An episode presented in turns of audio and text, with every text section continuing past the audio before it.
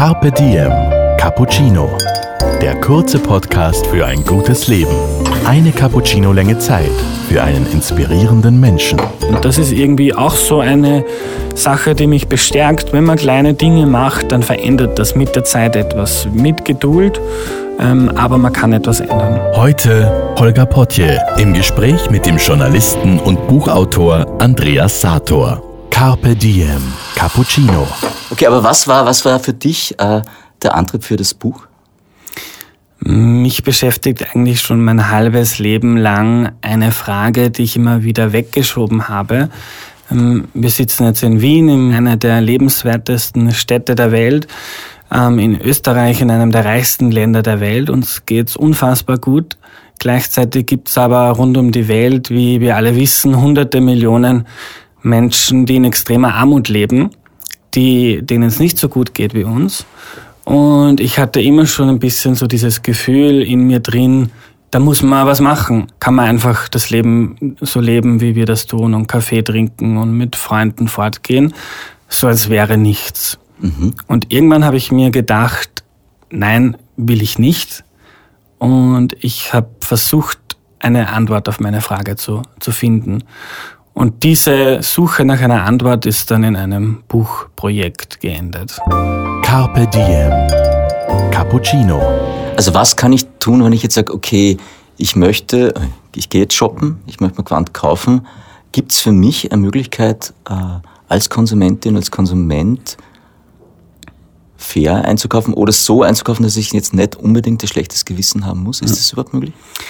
Es ist sehr schwer möglich. Das Leiberl und die Hose, die ich jetzt anhabe, das, sogar die Unterhose fällt mir gerade ein, ähm, die sind fair hergestellt. Ähm, und also gibt es ein paar Gütesiegel, es gibt sehr viele Gütesiegel, sehr verwirrend. Das ist alles andere als einfach, sich da zurechtzufinden. Es gibt zum Beispiel das GOT-Siegel, das heißt steht für, ich glaube, Global Organic Textile Standard, ja. ist sehr verlässlich und da ist dann einfach darauf Acht gegeben worden, wie das hergestellt wurde. Es gibt fast auf nichts eine, eine einfache Antwort. Ich versuche abzuwägen und dann schreibe ich auch immer darüber, was ist denn meine Meinung, wie, wie gehe ich damit um. Ich versuche fair und ökologisch Kleidung einzukaufen, die aus ärmeren Ländern kommt. Ist nicht immer einfach zu finden. Ähm, das heißt, du gehst dann in den Shop und fragst, äh, habt ihr Fairtrade-Kleidung oder habt ihr, ja. Genau, also es gibt ein paar Online-Shops, es gibt in Wien, es gibt immer mehr Läden, wo das gut funktioniert. Sehr oft sind sie sehr klein. Es gibt dann, ich weiß nicht, ob ich die, das, zum Beispiel Green Ground im neunten Bezirk ist, glaube ich, so der größte, mhm. größte Laden. Da gibt es eine große Auswahl und das ist super. Ähm, sehr oft gibt's Läden, die haben nur in äh, Europa gefertigte Sachen. Ähm, es ist nicht einfach, es ist schwierig. Man könnte dann sich dann auch die Frage stellen, ähm, die Hose oder das Leiberl, ähm, das vielleicht 30, 40, 50 Euro mehr kostet als ein Herkömm, also eine ganz normale Marke, wäre es dann nicht besser, das Geld ähm, nicht in diese Mode zu stecken, sondern vielleicht zu spenden? Mhm. Könnte man auch argumentieren.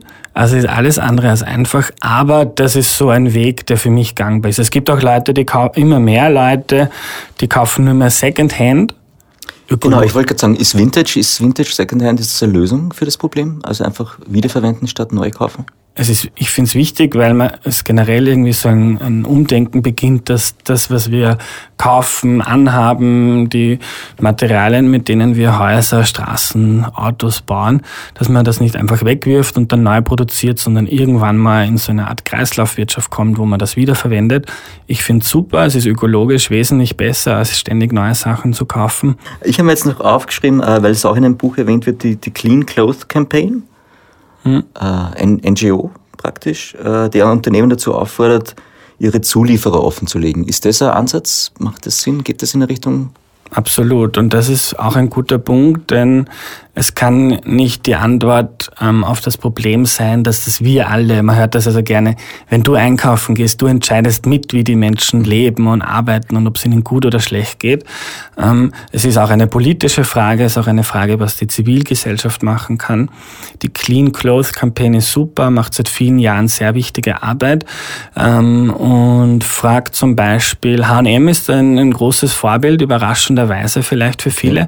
Ähm, man kann auf die Homepage von H&M H&M gehen und sich genau anschauen, wo die Fabriken stehen, wo die Zulieferer von H&M arbeiten, hat dann ein zig Seiten langes PDF-Dokument, wo man viele Adressen von Fabriken in Bangladesch raussuchen kann.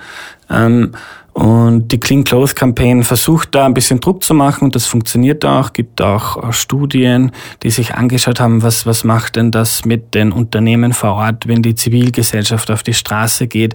Wenn sie vielleicht sagen, okay, wir boykottieren das, ähm, es leistet sich fast kein großes Unternehmen in der Textilbranche mehr. Zum Beispiel auch Nike macht sehr viel, ähm, gibt auch sehr viel Kritik, sowohl an H&M als auch an Nike. Aber kein großer Konzern kann es sich mehr erlauben, ähm, nichts zu machen. Okay. Und gibt's da, gibt's da so positive Role Models schon bei, bei den in, ähm, Kleidungsriesen oder ist das etwas, wo du sagst, es hat immer zwei Seiten? Bei der einen Seite funktioniert es, bei der anderen weniger gut?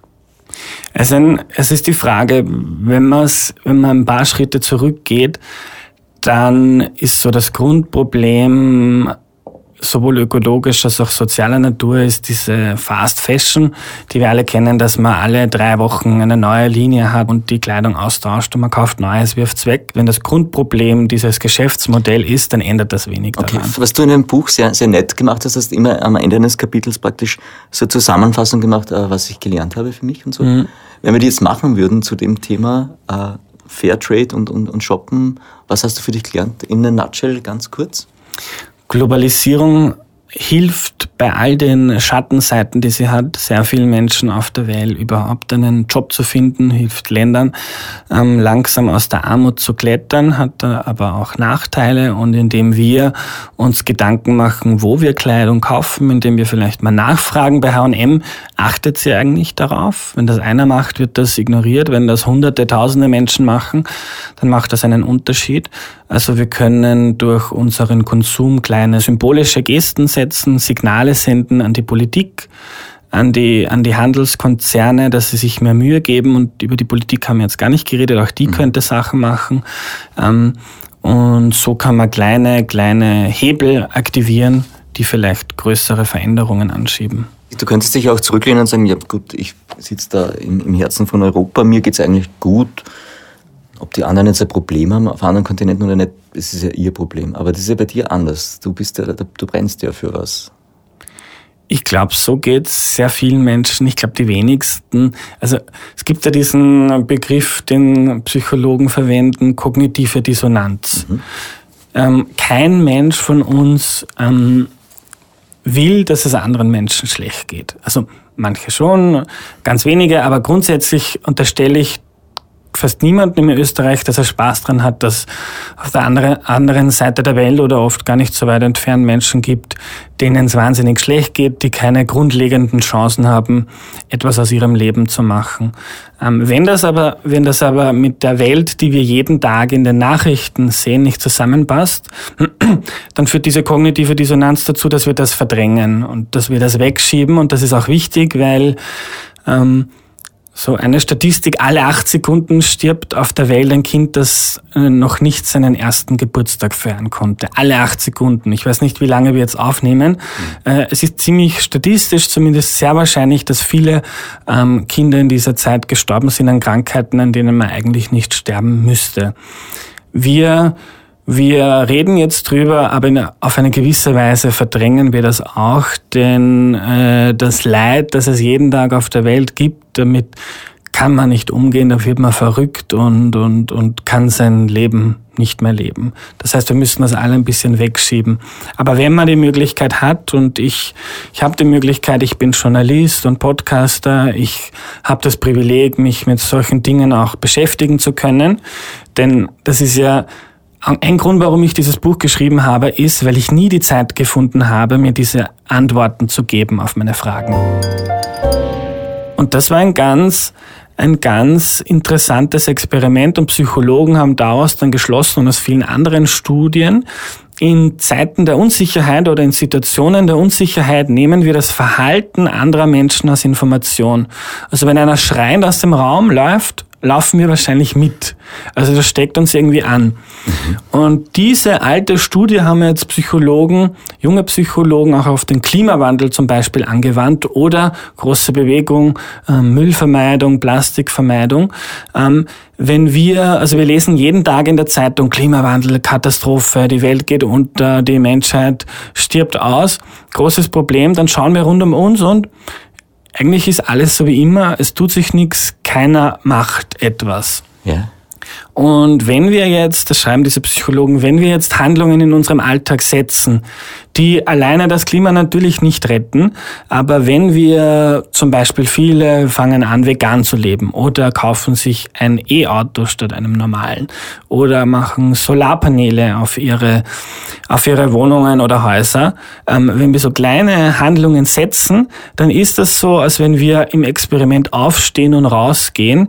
Wir reagieren auf eine, auf eine eine, auf eine Gefahr, auf eine Situation und senden so ein Signal an andere Menschen, hm, da gibt's irgendwas, da ist was im Busch und scheinbar, wenn alle rund um mich beginnen, ihr Verhalten zu ändern, mache ich es irgendwann auch. Der Mensch ist ein soziales Wesen, er imitiert schon, wenn man, wenn man das bei einem kleinen Baby macht und das lange anlacht, irgendwann kommt man so der Reflex, es, es lächelt zurück.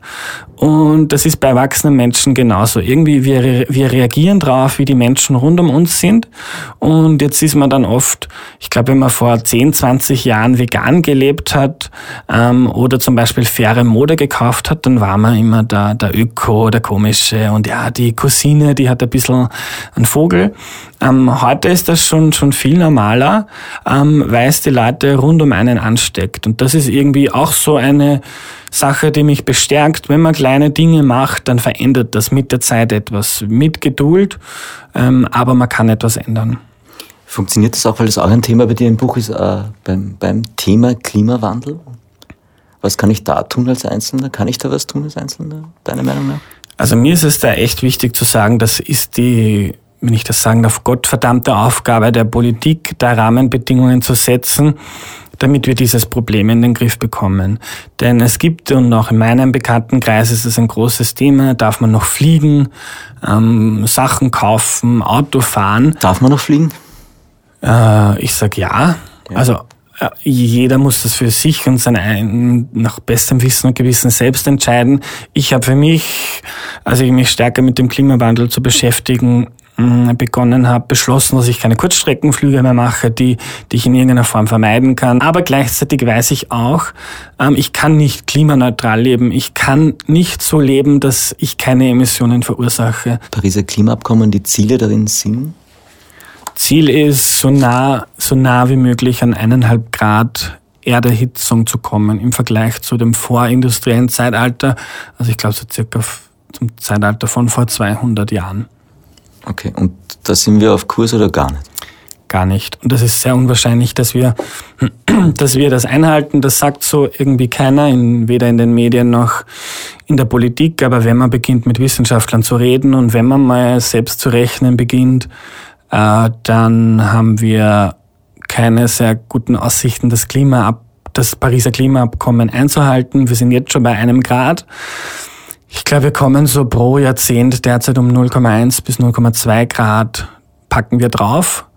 Äh, das heißt, wir müssen eigentlich in, in 20 bis 30 Jahren ähm, Emissionen fast auf Null senken.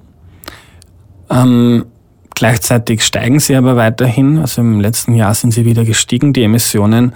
Ähm, es wird sehr, sehr schwierig, was aber nicht heißt, dass man aufgeben soll, denn selbst wenn wir jetzt nicht eineinhalb Grad schaffen, sondern zwei Grad, ist das noch immer besser.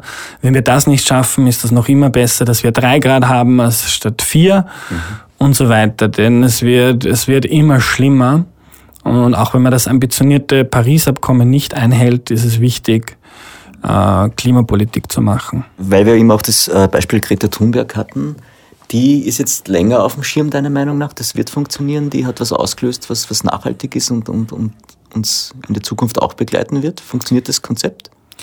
Ich glaube ja. Ich weiß nicht, wie lange sie das noch machen wird. Das ist irgendwie ein junges Mädel, eine junge Frau, die auch hier leben, leben wird. Aber das, was sie losgetreten hat, ist jetzt, glaube ich, da in vielen, in den Köpfen vieler junger Menschen.